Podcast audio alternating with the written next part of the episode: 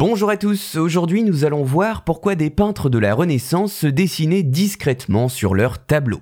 C'est une tendance assez prononcée que de se peindre soi-même dans un de ces tableaux à la Renaissance. Pas de se peindre de manière évidente et très visible comme dans un autoportrait, mais de se représenter parfois dans un coin de peinture de manière plus discrète. D'ailleurs, cette tendance a un nom, on appelle cela en peinture une représentation in figura, une expression latine pour dire en figure ou par le visage, et c'est un procédé pictural qui était très en vogue à la Renaissance, justement. Il consiste en une sorte d'autoportrait par le peintre qui va se représenter dans un coin de l'image et signer ainsi son tableau. Comme nous l'avons dit, et c'est très important, l'autoreprésentation est un élément secondaire du tableau et non pas le sujet principal. Le peintre pouvait représenter son visage sous différentes formes, soit il attribuait à un personnage de l'histoire sainte ou de l'Antiquité, comme le Caravage l'a fait en se peignant en Goliath dans le David de 1610, soit il se montrait parmi un groupe traditionnel, comme Raphaël l'a fait dans l'école d'Athènes, où il est peint à droite du tableau, fixant le public. D'ailleurs, ce procédé peut également s'étendre à des parents, des amis, des collègues ou des rivaux du peintre. Pour reprendre l'exemple de l'école d'Athènes de Raphaël, Michel-Ange est dessiné en philosophe grec et Léonard de Vinci en Platon. Ces rivaux, entre guillemets, sont donc bien présents sur le tableau en prenant l'apparence d'autres personnes. Mais alors, que représentait ce geste-là De se mettre sur son propre tableau? Eh bien difficile à dire précisément, mais il y a plusieurs pistes d'explication. D'abord, cela pouvait être un moyen de montrer la promotion du statut de peintre de l'époque